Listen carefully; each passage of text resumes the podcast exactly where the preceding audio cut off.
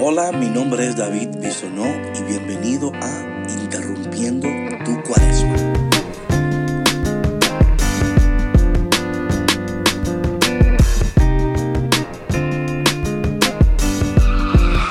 Hola y bienvenido a otro día de Interrumpiendo tu Cuaresma directamente desde el aeropuerto de Chicago. Así es mi gente, aquí estoy sentado rodeado de muchas personas pero aún en medio de todo el bullicio, eh, puedo sentir de una manera tan poderosa la presencia de Dios. Y por eso me he detenido a grabar este episodio de Interrumpiendo tu cuaresma. En este día el Señor quiere ah, traer a nuestra memoria algo que muchas veces se nos puede olvidar y esto es a causa de que estamos atravesando tantas pruebas y tantas necesidades.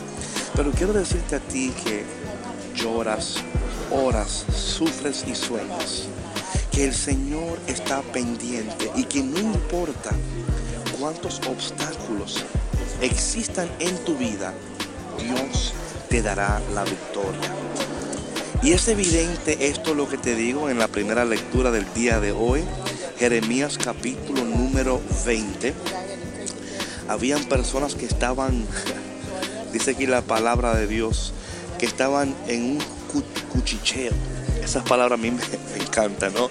Dice el profeta, yo oía el cuchicheo de la gente que decía, denunciemos a Jeremías. Jeremías estaba eh, obedeciendo a Dios, pero habían personas que querían detener a Jeremías. ¿Te has dado cuenta que, y, seguro que en este tiempo de cuaresma te ha sucedido, ¿verdad? Que has tratado de ser fiel a Dios, has tratado quizás de, de seguir lo que te has propuesto, quizás has dicho voy a dejar de comer esto, voy a dejar de hacer aquello, y, has dicho, wow, es que no puedo ser fiel, Señor, ¿qué me está pasando? O quizás has dicho, no voy a comer chocolates o bizcochos, y ese día en el cual te has propuesto esto, has llegado al trabajo y la gente te está ofreciendo chocolates y bizcocho y tú dices, Dios mío, ¿y cómo, cómo puedo hacerlo?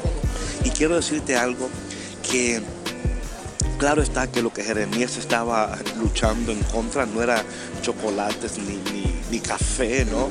Y a veces nosotros pensamos en esas cosas, ¿no? Y decimos, ay Señor, no puedo ser fiel porque estoy tomando café. No, no, no, mi hermano. Eh, Jeremías estaba luchando con algo aún mayor, ¿verdad? Aquí parece que decía Jeremías, todos los que eran mis amigos espían mis pasos, esperan que tropiece, que me caiga. Ellos, escúchame bien, Jeremías estaba en un tiempo donde eh, su problema no era que él no podía ser fiel, su problema era aún quizás mayor, era que los, los hermanos de él, los amigos de él, ya no eran fiel. Él no tenía nadie en quien podía confiar. Y quizás en este día tú te sientes igual, ¿no?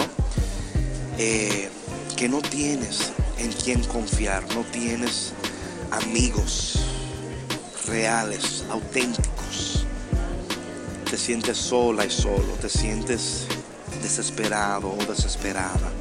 Y quiero decirte hoy que Dios está contigo. Quiero decirte hoy que el Señor no te abandona. Y quiero dejarte con estas palabras, las palabras de Jeremías. Jeremías se da cuenta de lo que está sucediendo. Jeremías no esconde lo que está sucediendo, pero encima de lo que está sucediendo, oye lo que Jeremías declara. Escucha bien, por favor. Dice Jeremías, pero el Señor, guerrero poderoso, está a mi lado. Por eso mis perseguidores caerán por tierra y no podrán conmigo. Quedarán avergonzados de su fracaso y su ignominia será eterna e inolvidable. Señor de los ejércitos, que pones a prueba al justo y conoces lo más profundo de los corazones. Haz que yo vea tu venganza contra ellos, porque a ti he encomendado mi causa. Y termina diciendo, canten y alaben al Señor, porque Él ha salvado la vida de su pobre de la mano de los malvados. Hoy espero que tú hagas la oración de Jeremías, tu oración. Que tú esperes en el Señor, pero mientras esperas en la victoria del Señor, cántale, alábale, bendícele. Que en este día sea un viernes que tú puedas decir en pruebas, pero en gozo. Estoy atravesando un desierto, pero sé que al final de este desierto mis ojos verán la gloria del Señor. Te damos gracias, Señor, por este día. Gracias por este tiempo. Ayúdanos siempre a entender que en medio de todo y en contra de todo veremos tu gloria, veremos la victoria y veremos tu bendición. Amén. Bueno, mi gente, gracias por estar conmigo en esta Interrumpiendo tu Cuaresma. Te voy a pedir, por favor, que compartas el podcast con tus amigos, con tus amigas, que uses el hashtag interrumpiendo tu cuaresma y que puedas invitar a otras personas también a conectarse con nosotros. Recuerda que puedes escuchar el podcast yendo a davidbisonó.me, davidbisonó.me y ahí podrás encontrar todos los enlaces para escuchar y compartir. Nos vemos mañana de nuevo en otro día de Interrumpiendo tu Cuaresma.